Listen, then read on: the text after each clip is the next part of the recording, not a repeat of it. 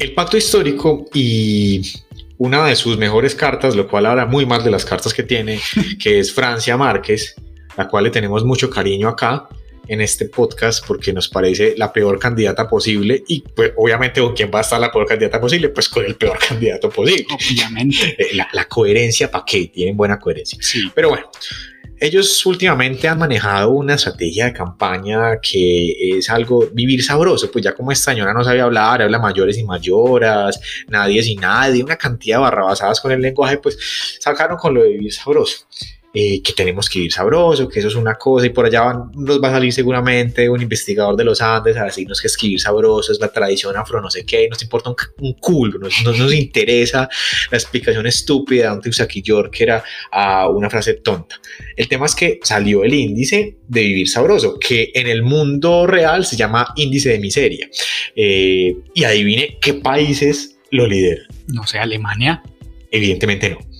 Su- Suecia, Tampoco. Suiza, No. como Estados Unidos, no, porque son yanquis malditos. No, no, los imperiales. no. No sé, bueno, voy a ir más, a, voy a ir más abajo, no sé, me- Chile, México. No, resulta que eh, donde se han aplicado las políticas que les gustan a los socialistas, no solamente los del pacto histórico, es con las políticas hardcore, sino a los menos hardcore, que sería Fa- Fajardis y todos estos loquillos. Eh, Alejandro, Ale, que se sí. les coló de buen querido, menos mal se quemó por ese tipo. Sí, él es peligrosito, es peligrosito. Resulta que donde se han aplicado esas políticas eh, que retrasan, empobrecen y evidentemente vuelven miserable la vida, que es el hashtag de ellos, vivir miserable, o sea, vivir sabroso, eh, pues resulta que el país número uno en el índice de miseria es Cuba, seguido por Venezuela, le sigue Sudán, el Líbano, Zimbabue, Argentina, Suriname, Angola, unos paisesotes, unos ejemplos de vida maravillosos, ¿no? Pues son países que tienen unos índices absolutamente miserables. Allí, pues evidentemente no se puede básicamente ni comer en muchos casos. Eh, lo poco que hay en muchos de estos casos es eh, casi que subsidiado, o sea, se depende de una cantidad de cosas, incluso de mafias, para que pueda haber comida, que terminan siendo incluso salvadoras. Acá nomás en la frontera en Cúcuta hay mafias para, para vender arroz. Lo conozco por una amiga venezolana que lleva aquí cinco años. Y, o sea, tocaba ir a hacer filas con días no sé dónde para comprar arroz. Eso no tiene ningún sentido. Eso es básico. Y esta gente quiere proponer y propone ideas que todos sabemos que fracasan, pero yo no he podido entender por qué siguen calando en las ideas de muchas personas. Nosotros dijimos en un, una- en un episodio pasado una frase que, que creo que engloba ese porqué y es que en cada generación hay un selecto grupo de idiotas que piensan que el fracaso del colectivismo se debió a que no lo dirigieron ellos. Nuestra generación nos tocó Petrovsky con Franci, seguramente vendrán otros, eh, esperamos obviamente que, que- no nos toque vivir en carne propia, aunque hay algo muy complejo y es que en un país con un millón de venezolanos que la gran mayoría vinieron caminando, huyendo del socialismo, pues parece que no que queremos probar.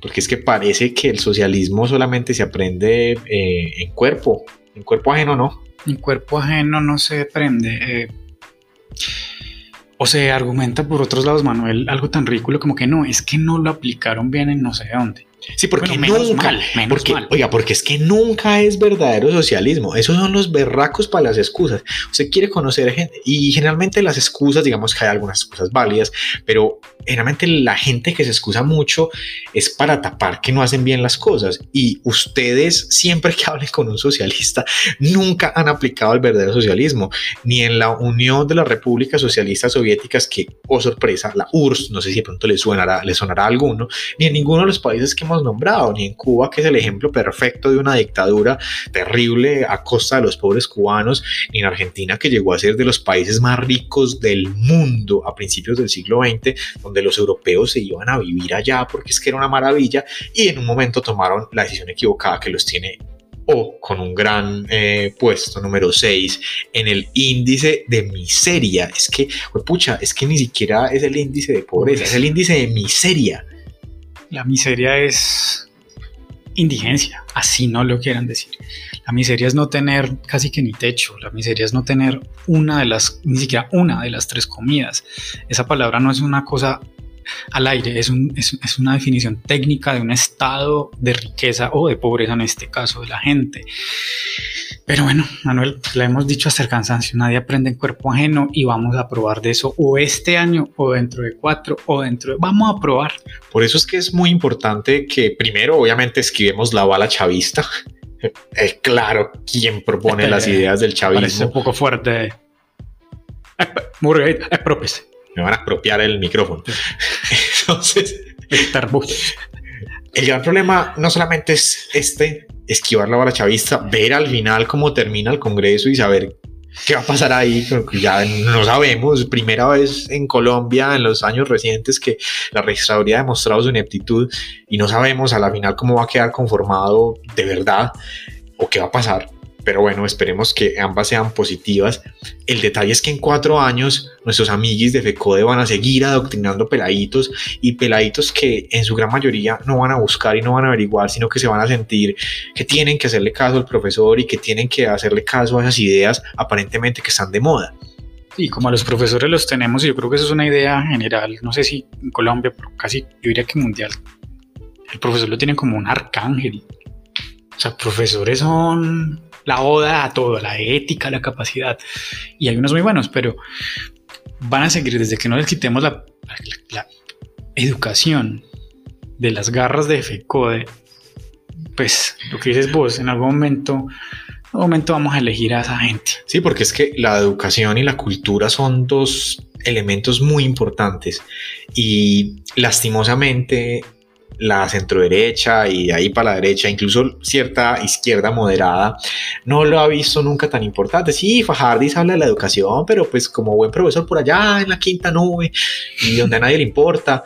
Eh, pero esta gente, Petrovsky y sus amigos, eh, han, han sabido capitalizar políticamente la educación y la cultura y lastimosamente la gran mayoría de peladitos están súper adoctrinados y le vienen a dar lecciones a los papás.